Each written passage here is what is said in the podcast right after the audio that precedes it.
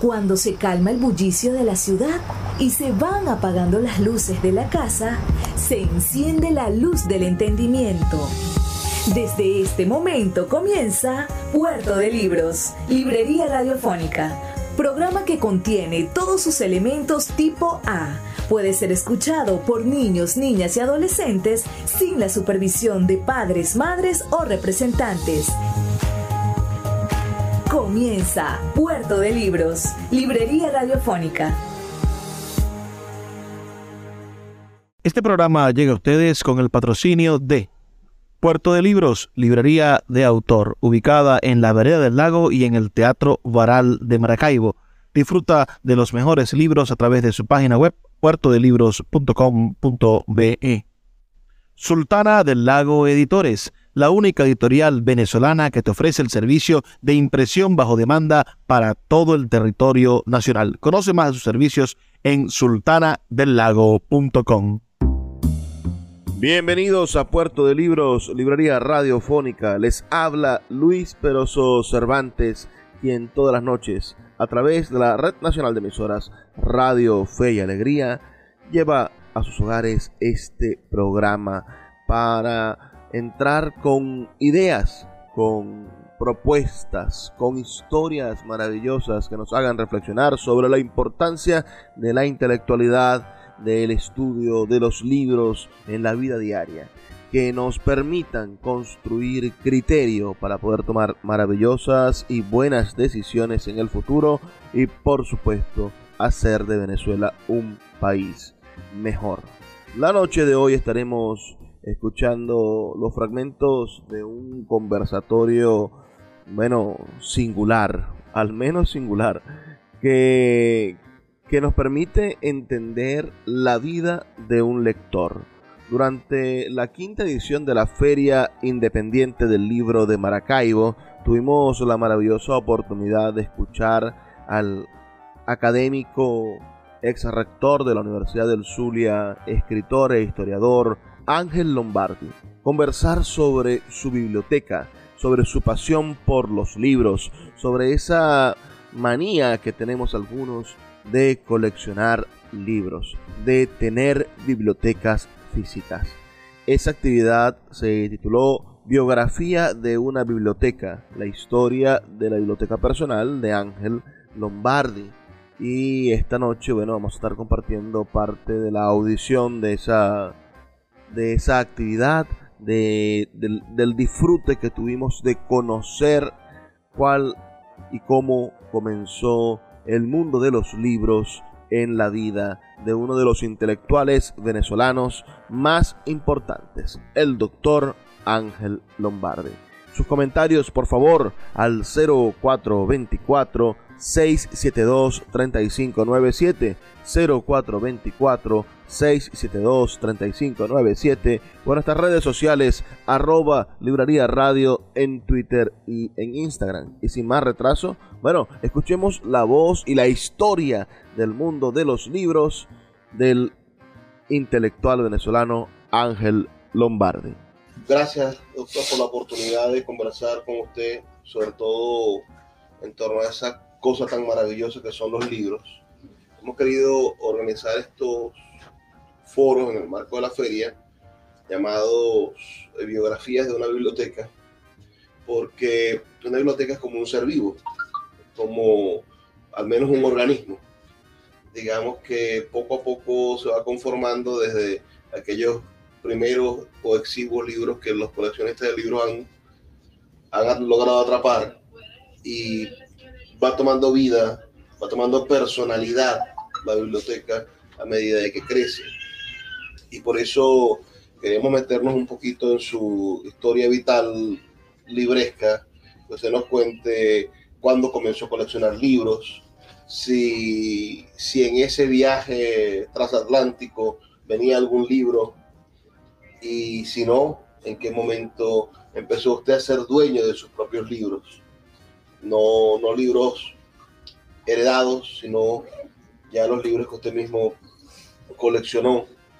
Y después un poco la experiencia, el fetiche de tener libros, cuál podría ser de su biblioteca el libro más valioso el libro que usted más atesora o por el contrario, cuál es el libro que usted, bueno, reciente más que le hayan robado, el que, el que más le hace falta de todos los libros que usted recuerda. ¿Por qué? Porque parece hoy que, el libro, por lo menos el libro objeto, el libro físico, termina siendo un, una cosa entrañable, ¿no? Yo veo a los jóvenes que van a las librerías, que vienen aquí o que van a la librería de la vereda, van muchos jóvenes, más de los que podemos imaginar, y van a buscar libros que ya leyeron en digital, uh, libros que, que ya aman y lo que quieren es conservarlo, es decir, tener el objeto porque les es preciado su contenido. Entonces, el, quizá allí está un poco cifrado lo que será la colección de libros del futuro, ¿no?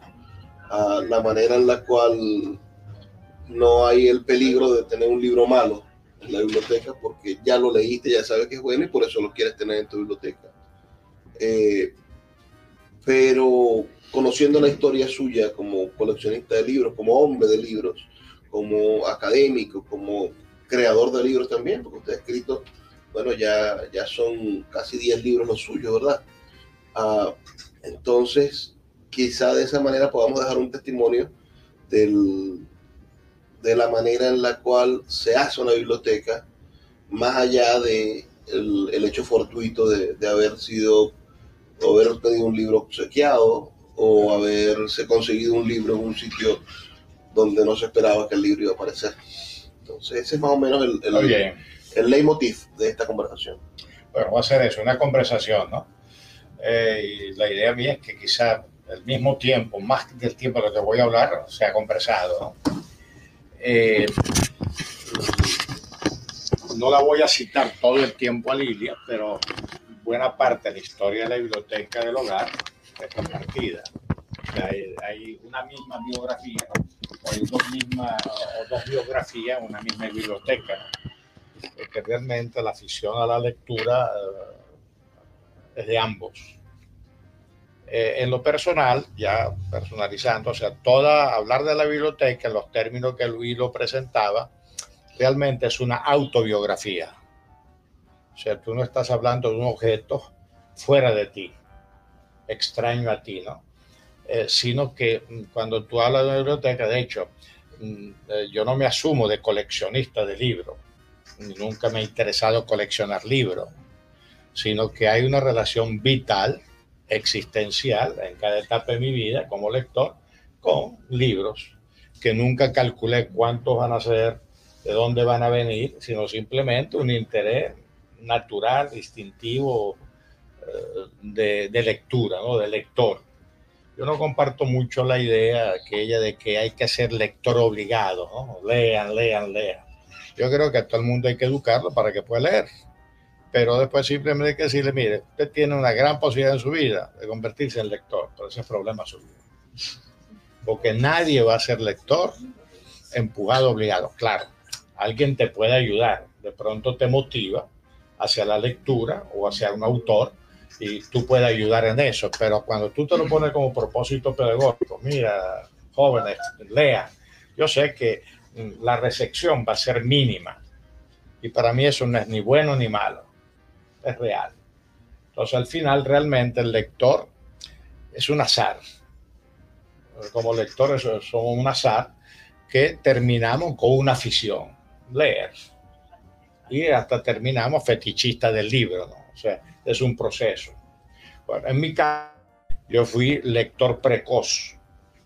Desde que tengo memoria escolar, yo hice mi primaria eh,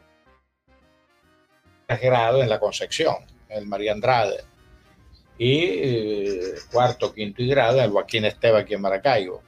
Bueno, ya mi experiencia lectora está vinculada a esos primeros años, pero yo era un lector fanático de cuentecitos, se hablaba de cuentecitos de esa época, ¿no? Tarzán, el fantasma, eh, tal. porque Panorama y los periódicos de la época traían casi una página completa de, historietas, ¿no? Bueno, yo eso era lo primero que leía en el periódico. Y eh, cerca de mi casa había un señor que mm, leía muchos cuentos y tenía eh, su casa Cerro de Cuento, era vecino nuestro.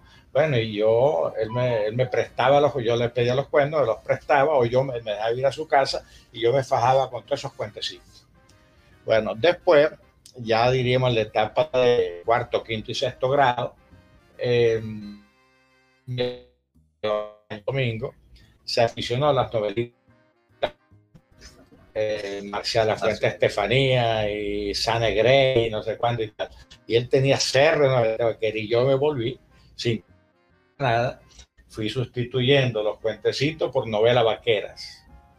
Hacia quinto, sexto grado o sexto, primer año, más o menos en esa etapa, eh, mi padre, eh, él tenía una biblioteca pequeña, muy pocos libros, la mayoría en italiano, pero esos libros en italiano eran La Divina Comedia, eh, Papini, Curcio Malaparte, eh, biografía de algunos escritores o personajes históricos italianos y tal. Es una biblioteca muy pequeña. Entonces un día mi padre me dice, yo veo que a ti te gusta leer, ¿por qué no lees otro tipo de libros?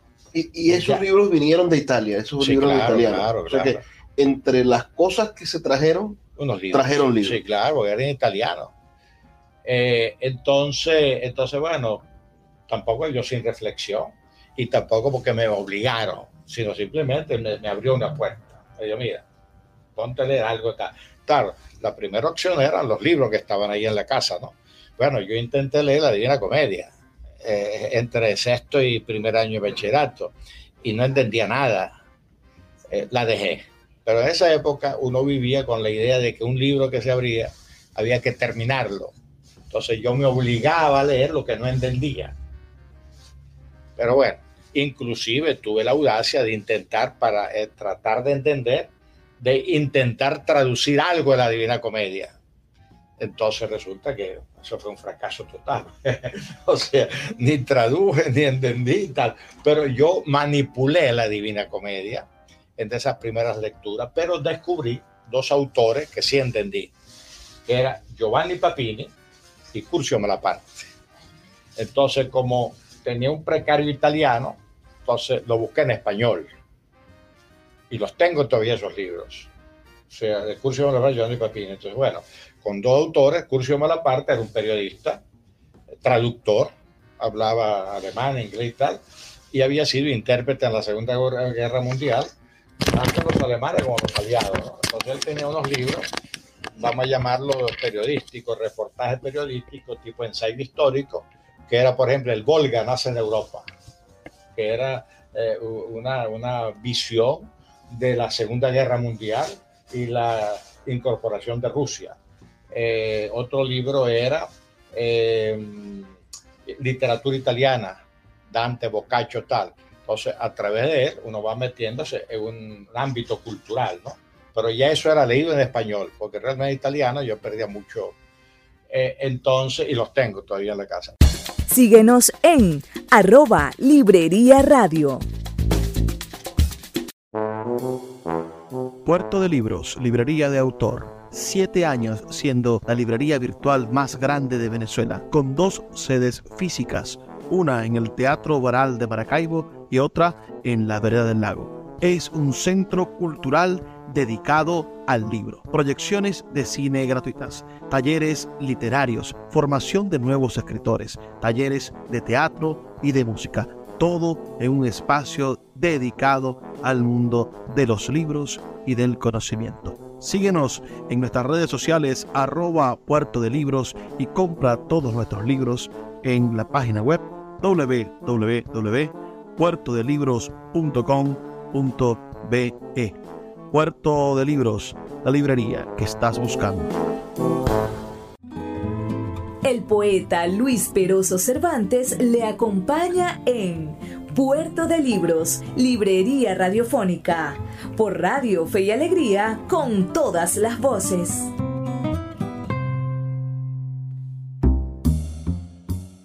Seguimos en Puerto de Libros, librería radiofónica, esta noche escuchando al gran Ángel Lombardi hablar sobre sus libros, la biografía de una biblioteca es sin duda una actividad interesante que vivimos en el marco de la quinta Feria Independiente del Libro de Maracaibo, una feria que hay que recordar, desarrollamos sin el apoyo de ningún sector de la política o del poder público, ni municipal, ni regional, ni nacional. Y esto lo decimos con cierto orgullo aunque también con cierta vergüenza en el sentido en el que no podemos entender cómo lo público le da la espalda a actividades literarias. Sentimos pena ajena, más bien, sentimos pena de que el alcalde de Maracaibo no nos apoyara, sentimos pena de que, bueno, no se diese la oportunidad de que el Ministerio de la Cultura tuviese involucrado en la construcción de proyectos culturales independientes. Tenemos que enseñarles a las organizaciones públicas que se pueden hacer cosas y si ellos no quieren participar, si ellos por bueno, por miles de motivos, la mayoría ocultos e inconfesables, no quieren apoyar a los artistas para que desarrollen sus actividades, los artistas y los intelectuales vamos a continuar apostando por Venezuela muy a pesar de ellos. Y esa también es parte de la historia de Ángel Lombardi y de su biblioteca. Así que disfrutemos de esta interesantísima actividad que se desarrolló en el marco de la quinta Feria Independiente del Libro de Maracaibo, la historia, la biografía de una biblioteca, en este caso de la biblioteca personal de Ángel Lombardi. Y me impactó mucho, ya posiblemente allí estaba mi vocación política, la técnica del golpe de Estado, que es un libro que era clásico para cómo tumbar gobierno, porque ahí se estudia el golpe 18 brumario de Napoleón, la revolución bolchevique, la revolución de 1848 en Francia. Entonces, bueno, esos libros me apasionaron, ¿no?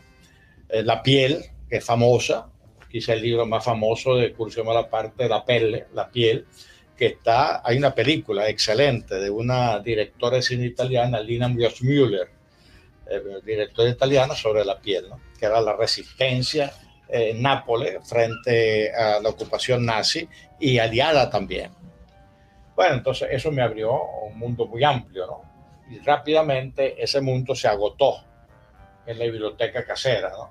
Pero, mm, y esto voy a referirme a un hecho muy importante a mi vicio para la ciudad las dos bibliotecas públicas de Maracaibo, estoy hablando de los años 50, comienzo de los 60, las dos bibliotecas públicas de Maracaibo estaba la Biblioteca del Estado, donde está el Consejo Legislativo, allí, que era un gran salón, largo, totalmente rodeado de altas vitrinas con vidrio lleno de libros.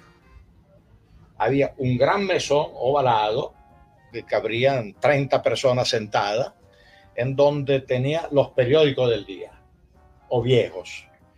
Y de hecho, la biblioteca era frecuentada básicamente por un grupo muy pequeño, 6, 7, 8, 10 personas, de viejos o mayores, que iban a leer la prensa allí. Eh, la biblioteca abría, creo que 5 de la tarde, 9 de la noche eh, y tenía cuatro o cinco puertas grandes, inmensas, donde se entraba, era un solo salón, los libros estaban rodeados allí, y eso lo cuidaba una señora con su escritorcito en una de las puertas sentada, que era la que chequeaba. Entonces, una vez que tú llegabas allí, tú podías pedir permiso para eh, sacar cualquier libro que tú quisieras, tú mismo, porque ella no se molestaba en buscarte el libro, que no sabía nada de eso, creo yo, ¿no? Entonces tú podías ver mi trina y sacaba el libro que te... Entonces, uno de los nombres que ya yo había oído, Darwin, sin saber exactamente quién era, entonces recuerdo que desde los dos primeros libros que yo saqué ya como lector de biblioteca, yo vivía en el Obispo Lazo. Obispo Lazo, esquina Pacheco. Entonces me quedaba dos cuadras. Entonces yo, la tarde, eh, casi todos los días, después de las cinco, era mi paseo aquí a la Plaza Bolívar y me metía en la biblioteca. Entonces empezaba a mirar en títulos, ¿no? Entonces recuerdo que entre los títulos iniciales saqué El origen de las especies y después El origen del hombre, de Darwin. Un libro farragoso, no entendía nada, pero entonces estaba yo con la idea de que, sagrada, de que un libro hay que abrirlo, empezarlo y terminarlo. Entonces era un acto de voluntad, ¿no? Más que de interés intelectual. Bueno, y así me pasé pues muchos libros, ¿no? y algunos los he olvidado y otros, o manoseaba libros. Una vez un amigo me preguntó si todos los libros en mi casa yo los había leído. La casa en este momento tenemos dos ambientes de biblioteca, ¿no?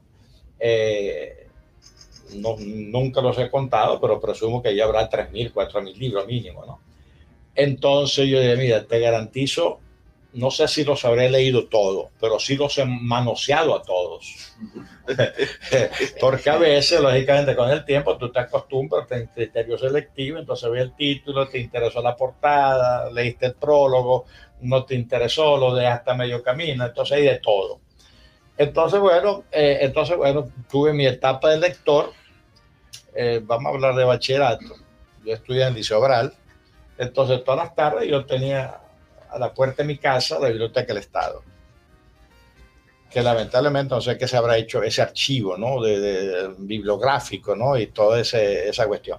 Y enfrente, donde está la alcaldía, donde está el Museo de Artes Gráficas, era la biblioteca municipal también, pero de estantes. Este era de estantes así que uno los caminaba y era más fácil ver los libros, los títulos que tenía, había de todo. ¿no? no eran grandes bibliotecas, visto con el criterio de hoy, pero en aquel momento era un tesoro, ¿no? Entonces, bueno, yo me acostumbré a frecuentar de manera casi cotidiana, de lunes a viernes, la Biblioteca del Estado y la Biblioteca Municipal. Entonces, ahí me fui haciendo como lector. Después la Biblioteca Municipal la mudaron a la Plaza de la República y también la frecuentaba menos frecuente porque era más lejos. De hecho, me iba caminando lo Obispolazo hasta allá, ¿no? Bueno, es un poquito fue el ambiente de lectura eh, y que completé en el Liceo Baral. El Liceo Baral tiene una buena biblioteca para la época y para mis intereses y teníamos buenos profesores de literatura. Primer año, segundo año, cuarto año, quinto año, Tito Balsa, cuarto y quinto año. Entonces, bueno, ahí se te fue ampliando todavía el espectro como lector, ¿no? Eh, de hecho, eh, en el Liceo Abral yo vi Casablanca, una sábana, proyectaba en película una sábana del frente, entre las que más recuerdo Casablanca. En el Liceo Abral nos visitó William Faulkner. El Liceo Abral, que es el, edificio actual. ¿Dónde está? El Liceo Abral, algo que quedaba lejos de aquí entonces usted. Bueno, pero yo frente a mi casa pasaba el bus hospital, ah. un mellecito. Ese bus salía de la Plaza Abral, pasaba por mi casa y te llevaba hasta grano de oro. Y en el camino quedaba el Liceo Baral. Entonces tú tenías dos opciones. O caminabas el kilómetro de la Baral, te bajaba en 5 de julio, donde, está, donde estaba fin de siglo, y caminaba el kilómetro, o te, queda, te bajaba por las tejas y caminaba tres cuadras. Entonces era opcional. Y el regreso igual, caminaba eso y me dejaba una cuadra en mi casa. O sea que y de hecho, mis primeros paseos con Lilia eh, en la ciudad era montarnos en el hospital y terminábamos en Grano de Oro a tomarnos un café y comer un sándwich, ¿no? Era un paseo la ciudad, ¿no? Entonces, bueno, entonces tuve la gran oportunidad de tener dos bibliotecas cerca de mi casa, eh, una buena biblioteca en Liceo Baral, además y también aprendimos ajedrez, buen cine eh, y tal. Y además en ese momento también a nosotros se nos abre, el, a la generación del 58, se nos abre el mundo político. Porque yo empiezo en Liceo Abral con la calle de Pérez Me, me inscribo en el septiembre-octubre del 57, en el 58 cae Pérez Jiménez, y de hecho nos cambiaron todos los profesores. Abrego Montero nos daba primer año, castellano y literatura. Entonces lo sustituyeron porque todo el que era más o menos empleado, tal, era perjimenista, entonces hubo esa fiebre inicial, ¿no? Entonces, em, quitaron a Abrego, que es un personaje que hay que estudiar, muy interesante, porque él daba latín y griego y pasaba por experto en latín y griego y tal, y pusieron a Alfredo Maneiro, el fundador de la causa R, que en aquel momento era militante del Partido Comunista, vivía en el exilio y habían entrado por Colombia, por la frontera nuestra, y él tenía familia en Maracaibo. Entonces fue mi profesor de, de, primer año de bachillerato. Entonces, claro, ellos empezaron con el marxismo. Claro. Entonces me entusiasmó el marxismo. Yo tengo toda una parte de la biblioteca de, texto marxista. Eh, entonces, bueno, entonces se me abrió la visión política, ideológica, que ya con Curcio Malaparte había empezado a desarrollar. Y, y, bueno, entonces amplié mis intereses, ya no solamente historia, literatura, filosofía, tal, las cosas que normalmente alguien eh, que tiene vocación humanística, sino que también la política, las ideologías, etcétera, etcétera. ¿no? Eh, bueno, y en paralelo, aquí en Maracaibo había una librería que es la, la, prehistoria de la librería Europa. Los dos hermanos Fernández, ahí en la Plaza Bral, tenían un huequito, eh, así a fondo, que tenían libros, básicamente material escolar, pero había libros que traían de España y las principales editoriales. Bueno, yo frecuentaba allí, ¿no? Estaba la Belloso Rosell, la parte posterior del convento, donde estaba el Cine Victoria, ahí estaban los hermanos Belloso Rosell, que la atendía, el que después fundó la Cultural, el señor Vela. Señor Vela. Y, y, y Brager, otro. ¿no? Entonces tenía una buena biblioteca, también útiles escolares, ¿no? Una buena librería, entonces también uno tenía acceso a libros. ¿no? Y en la calle Ciencia había un señor que tenía libros usados, con un estante, una casa vieja, libros usados y otro en mesón o tirado en el piso, ¿no?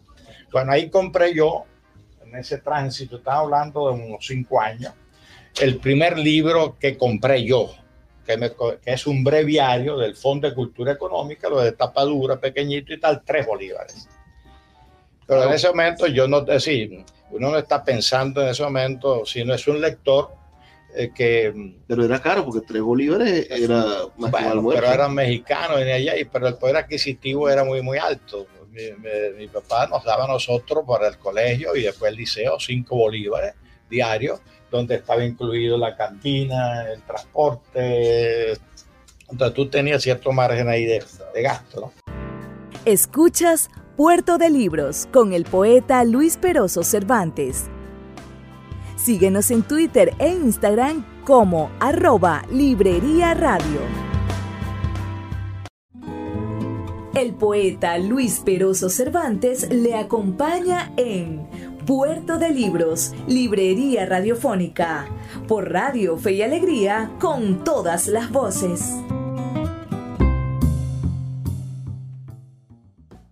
Seguimos en Puerto de Libros, Librería Radiofónica, les habla Luis Peroso Cervantes. Esta noche estamos escuchando una interesantísima historia que tiene que ver con el corazón, que tiene que ver con el amor, que tiene que ver con, bueno, con la pasión, tiene que ver con la construcción de una humanidad, de una vida. Es la historia de cómo Ángel Lombardi ha coleccionado libros, cómo conformó su maravillosa y hermosa biblioteca. Sin más uh, detalles sobre esto, solamente les pido que nos envíen sus comentarios al 0424 672 3597 0424 672 3597 o nuestras redes sociales arroba librería radio en Twitter y en Instagram. Y sigamos escuchando la voz del profesor Ángel Lombardi hablando sobre sus libros. Bueno, entonces diríamos que yo me configuré como lector en ese ambiente, o sea, una ciudad que permitía que tú pudieras tener acceso a libros, eh, librerías que eran accesibles, y después, por breve tiempo, no recuerdo si uno, dos, tres años, en la esquina de la Plaza Urdaneta, donde está el cine, hacia, hacia el cine mirando para allá, entonces hacia el lado derecho, dos, tres casas, abrieron 40 grados a la sombra. Yo me acuerdo muy bien, porque repito, vivía ahí a dos cuadras, tres cuadras, y allí yo conocí pues a Jun, a María Esther María Ose, Ignacio de la Cruz, eh, el grupo que frecuentaba y que era en esa época, todos ellos eran militantes del Partido Comunista o estaban vinculados a, al marxismo.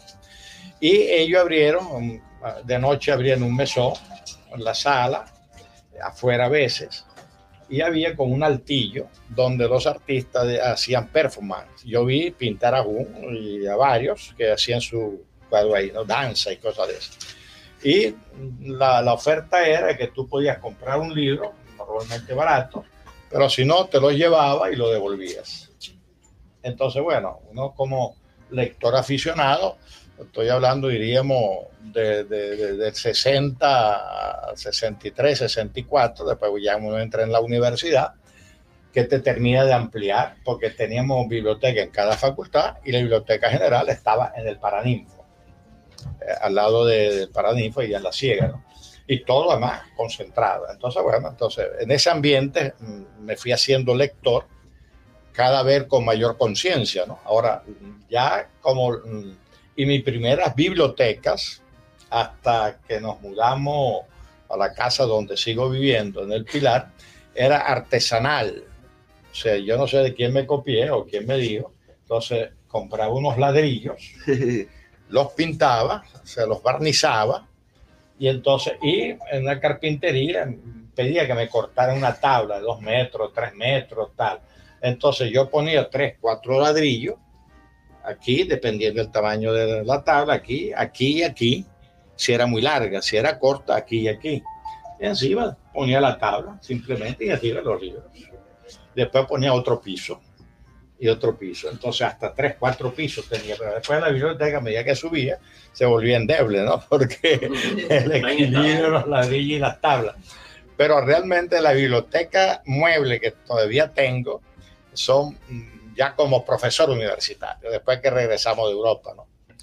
Bueno, entonces, sin darnos cuenta, pues la, la casa fue creciendo en hijos y en libros. Nueve, diez hijos, ¿no? Eh, entonces, entonces, bueno, pero en ese caminar, entonces ya yo fui cobrando conciencia de lector. Entonces empezaron mis autores que me influyeron en esa etapa liceísta eh, y universitaria, entonces muy emblemático. Eh, bueno, aparte entonces de Papini. Usted se casa con Lilia estudiando. Sí, claro. Lilia es de Valera. Eh, llega a estudiar letra Maracaibo. El papá tenía un negocio de material eléctrico en Valera, la calle 12. La mamá era maestra.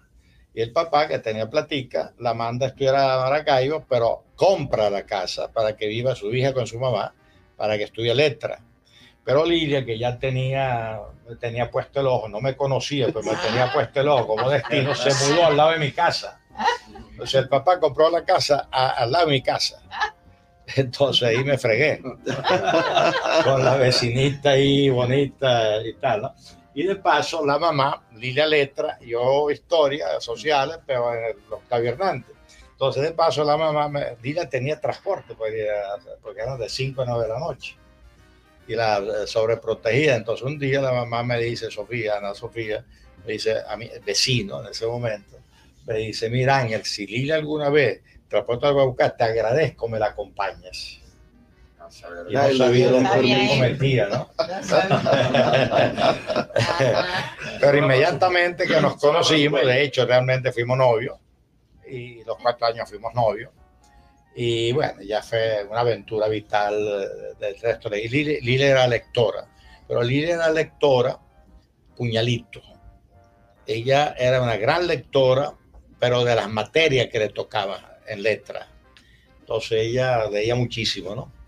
Eh, en ese sentido, en esa época ella tenía menos curiosidad que yo, porque ella no le interesaba el campo político, histórico, sino tangencialmente, ¿no? Entonces era básicamente literatura. Literatura pura. Sí.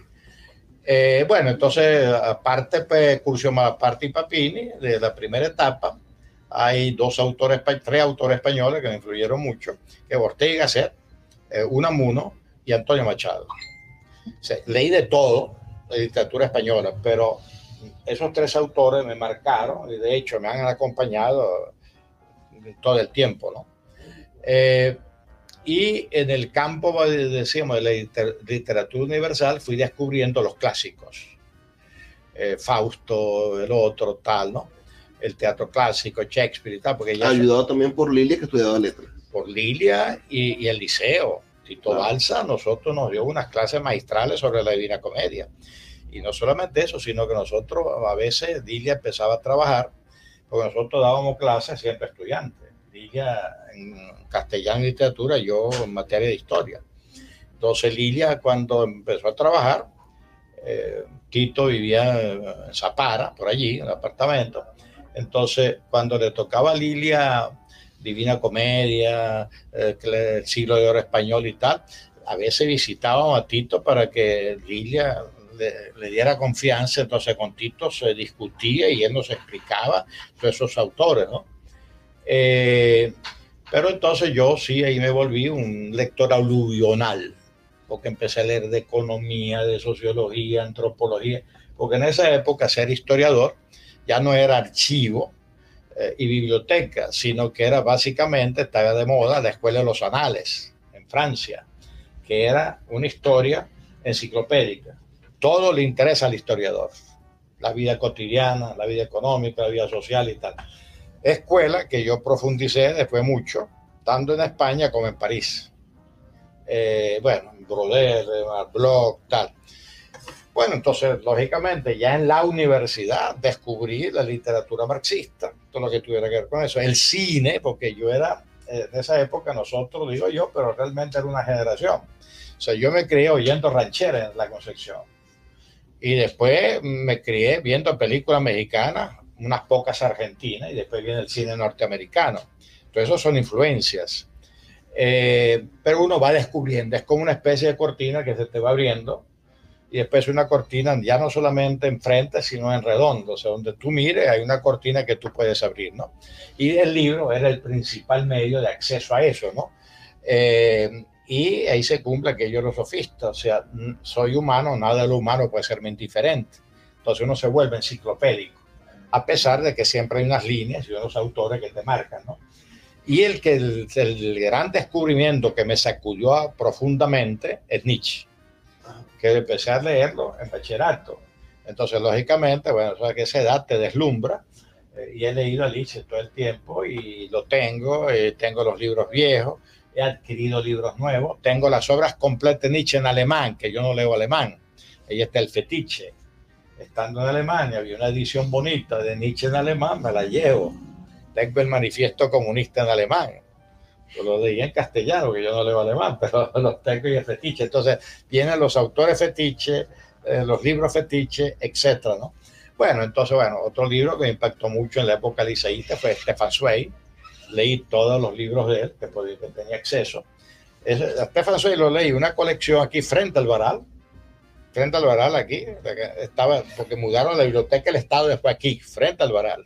La lotería sube allá y aquí el Baral. Entonces era una casa vieja, acomodada, y ahí descubrí todos Stefan Zweig, unos libritos, unos tomitos verdes, bueno, me los leí completos. Pero el libro que me impactó, que todavía lo tengo, después que lo compré, después ya yo compré el libro para tenerlo, se llama La, auto, la biografía del mundo que era ayer, que es una especie de crisis existencial de Stefan Zweig, que él escribe en la época ya del exilio brasileño, donde él se suicida. Entonces era un mundo perdido. O sea, para Stefan Zweig, el ancien régimen, la belle época, o sea, pasó, y entonces él no entendía la época en donde era perseguido como judío cuando él se sentía alemán eh, y todas esas cosas, ¿no? Para este libro tiene mucha importancia. Eh, bueno, entonces ese momento, ah, bueno, y descubrí el pensamiento social cristiano, cristiano, porque entonces yo estudié a Liceo no, no en colegio de cura, aquí mucha gente cree que yo estudié con los jesuitas del Gonzaga, ¿no? pero realmente yo no tenía, pero eh, mi generación estaba muy politizada, eh, entonces todo el mundo empezó a militar en algún partido. Mis mejores amigos en el liceo eh, era uno, Gerardo Pulgar, que realmente no se llama Gerardo, sino Telasco, Telasco Pulgar, hermano de Juvencio Pulgar, dirigente del Partido Comunista, de la Concepción también, gran amigo mío él me ayudó a prestarme muchos libros marxistas. Pero había un muchacho López que era DECO. Y había otro, Omar Barbosa, contemporáneo mío. Muchachito. Eh, URD. Y además rivalizamos como candidato al centro de estudiantes. De hecho, Omar Barbosa y yo tuvimos un debate sobre el techo de la cantina del Liceo Baral. Bueno, por ahí perdió el de URD. Entonces a mí me presentaron, los copellanos se acercaron y me dijeron, chico, ¿quieres ser candidato? Vamos, eh, ya en cuarto año de bachillerato. Entonces, bueno, me politicé bastante como militante copellano. Eh, ayudé a organizar la Juventud Liceísta del Zulia, la universitaria, de hecho fui secretario general de la DSU, fui presidente de la federación, eh, candidato al Centro de Estudiantes Humanidades, o sea, tenía una vida política activa. Recorríamos el Estado, las parroquias, etcétera, ¿no? Entonces, bueno, ahí la, diríamos, la literatura política en ese momento marca totalmente mis inquietudes ¿no? de lector. Además, no tenía tiempo. Entonces, bueno, ahí descubrí el mundo del pensamiento social cristiano, Jacques Maritain, Emmanuel Munier, eh, eh, Lubac, Henry de Lubac, la teología política, tal, la teología de la liberación, que es posterior, pero que ya en esa época había movimiento. De hecho, el EELN, no sé si ustedes lo recordarán, fue fundado por un cura, un cura español. Y después ahí se metió en la guerrilla del ELN, los helenos, eh, Camilo Torres. Entonces había una dictadura de izquierda. De hecho, nosotros fundamos aquí en Venezuela, en un movimiento llamado Cristiano por el Socialismo, a imitación del movimiento que se está desarrollando en Chile que ayudó a llevar a Allende al poder. Entonces, ahí mis lecturas eran también eh, aluvionales, lo que me gustaba y lo que caía en mis manos, pero muy marcado la, la literatura política, histórica, tal, más parte como eso se relaciona. Síguenos en arroba Librería Radio. El poeta Luis Peroso Cervantes le acompaña en Puerto de Libros, Librería Radiofónica, por Radio Fe y Alegría, con todas las voces.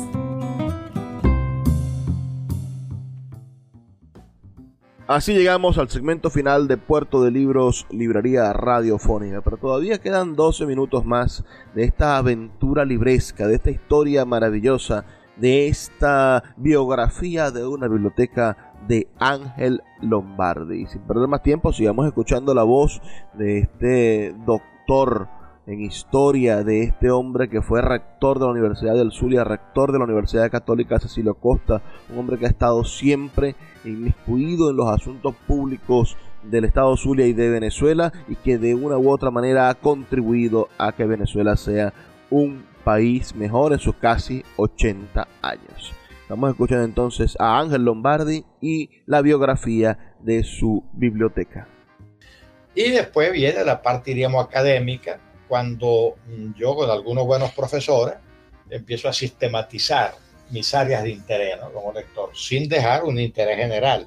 Por ejemplo, Manuel Caballero fue nuestro profesor de cuarto y quinto año, de, perdón, de los últimos años de carrera de Historia de Venezuela. Él vivía en Caracas y viajaba cada 15 días. Entonces, él nos, cambió la visión de, la historia. Debió haber sido una cosa estupenda estar con el, con el historiador más importante. Sí, y el otro, y Germán Carrera, que Germán Carrera nunca vino como profesor de cátedra, pero él venía aquí cuatro, cinco, seis veces al año a dictarnos conferencias, y eran los libros que leíamos en la formación académica, ¿no? Entonces tuvimos esa buena influencia de Caballero y Germán Carrera, eh, nos relacionamos con la gente de la ULA, de la UCB, eh, tanto por la vía política como por la vía de los universitarios. Eh, de hecho, nosotros teníamos una asociación de presidentes de federación de las universidades, que hacíamos reuniones en Mérida, en Caracas, en Barquisimeto, en Oriente, ¿no? Y era la dirigencia estudiantil.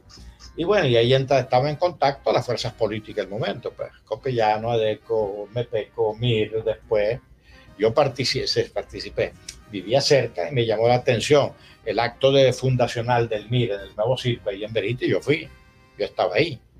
Entonces, bueno, ese tipo de ambiente entonces, alimentó también intelectualmente. Entonces, la formación académica, eh, ya en el liceo, Baral, más o menos empecé a establecer áreas. ¿no? Entonces, cuando yo me graduó, eh, quinto año, mi intención era ir a Caracas a estudiar sociología. Pero mis padres no tenían medio para mandarme a Caracas o tenían miedo que yo me fuera a Caracas solo tan joven. Lo cierto es que eso se frustró, nunca se planteó en serio, ¿no? Entonces, como todo, todo estudiante interesado en las humanidades, empecé a estudiar Derecho. Yo tengo primer año de Derecho aprobado. Pero entonces abrieron sociales, historias sociales, y mi novia estaba en humanidades. Entonces, mi primer intento era eh, llevar las dos carreras pero era dirigente estudiantil tiempo completo. Que lo hizo Víctor Mayor, que se estudió Sí, hay varios, hay varios que lo hicieron. Entonces, era dirigente estudiantil tiempo completo. Daba clase. Yo llegué a dar clases por horitas, suplencia y clases en cinco colegios y liceos. Entonces yo andaba, salía de mi casa a las 6 de la mañana con un maletín y regresaba a las 10 de la noche. Entonces en el día cumplía la tarea de dirigente estudiantil, estudiante eh, y, profesor por hora, ¿no? Entonces, bueno, en ese agite, lógicamente, entonces, pero siempre había un norte, un eje que me anclaba, que era mm, la, lectura y la escritura, porque mi primer artículo yo lo publico en el periódico Crítica, estando en segundo año de carrera, porque ellos abrieron una columna que se llamaba Los, los Universitarios Opinan. Y era un muñequito con una boina. Entonces ahí empezamos a escribir algunas. Entonces yo empecé y me gustó el artículo. Fundamos el periódico Hoja Estudiantil en la universidad. Entonces ya empezamos a combinar pues, lector, escritor y todas esas cosas. Y de hecho, cuando yo recopilé mis artículos, los llamé la Catedral de Papel sea, la catedral de papel, porque realmente uno estaba construyendo una catedral y tú recuerdas una catedral con los libros, ¿no? Eh, bueno, entonces ya vinieron, ya diríamos, eh, precisiones teóricas más, más serias, más sistemáticas, sistemáticas realmente, no más serias, sistemática. Entonces, bueno, empecé ya a conciencia a formarme en las ciencias sociales. Entonces ya no era un lector, sino que buscaba lectura para formarme entonces, la principal influencia fue, sin lugar a dudas, la revista Annales, doble ¿no? que todavía está circulando, que la fundó un grupo liderizado por Lucien Febre y Marc Bloch. Y, pero después, en la época posterior, Fernand Braudel, Braudel, que tiene dos libros monumentales. Por ahí hay muchos libros de él, pero realmente él escribió dos libros. Un primer libro que le llevó 20 años de investigación, que se llama El Mediterráneo y el Mundo Mediterráneo en la época de Felipe II, publicado en español por el Fondo de Cultura Económica. Y otro libro, 30 años de investigación, tres tomos, que se llama El capitalismo y no sé qué, y la civilización material.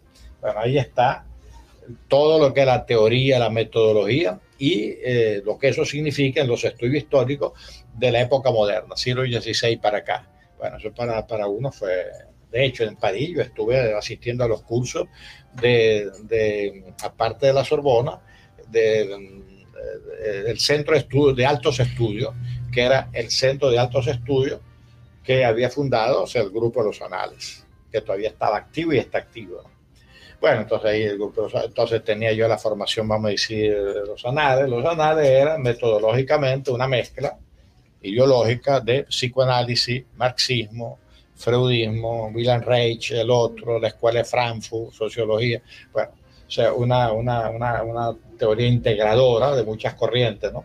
Psicoanálisis, eh, entonces, bueno, entonces uno trataba de aprender psicoanálisis, economía, entonces uno trataba de leer los clásicos de la economía, sociología, etc. Entonces, bueno, la carrera y los posgrados te permitieron, y las lecturas ya más, más concentradas, te permitían centrarte en ciertos intereses, diríamos ya eh, sistemáticos de formación. Pero nunca he abandonado, todavía hoy, nunca he abandonado el interés general.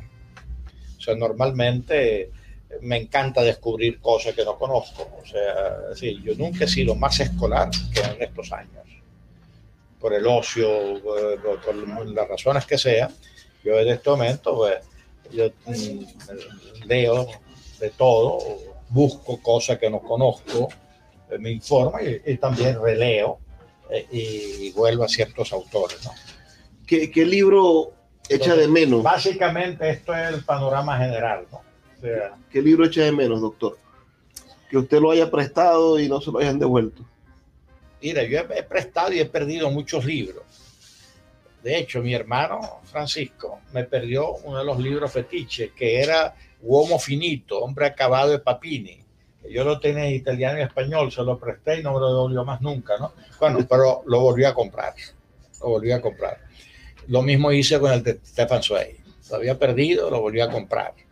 No, normalmente he tenido la posibilidad de tener los libros que quiero tener o recuperar, etcétera, ¿no?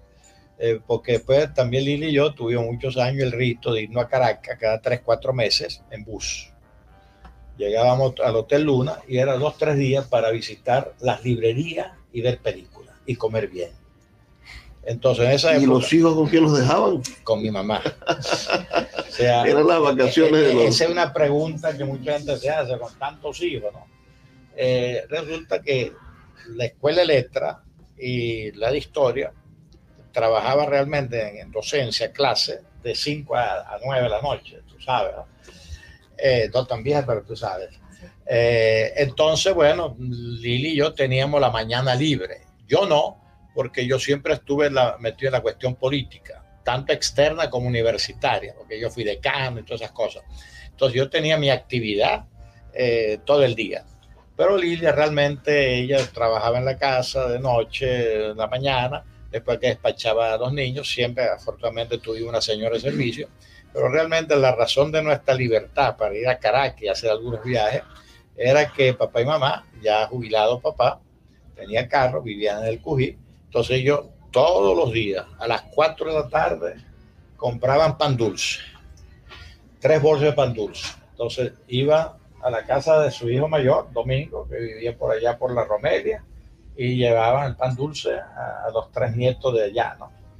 Eh, a la reina Guillermina, donde estaban los otros nietos, pues Gerardo, y dejaba, visitaban cortico y dejaban el pan dulce para cuatro nietos. Iban para la casa con la bolsa más grande, pan dulce para los nueve nietos, y se quedaban. Había señora de servicio y mamá y papá. Papá se iba a su casa como a las 6, 7 y mamá nos esperaba a nosotros. Entonces estábamos tranquilos. Y cuando nos íbamos, se mudaban a la casa. Entonces íbamos a Caracas en autobús. Eh, Lilia disfrutaba, yo también. Lilia disfrutaba mucho la parada de Carora, porque ahí en la bomba, porque antes de entrar a Carora, porque ahí comíamos sabroso.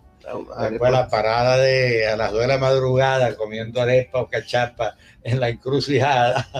Y llegábamos a Caracas al Hotel Luna y ahí teníamos, había cinco o seis librerías entre Plaza Venezuela y Chacaíto, que tú caminabas. La Tecnociencia, Fondo de Cultura Económica, Suma, no sé qué cuál, y en Chacaíto había dos.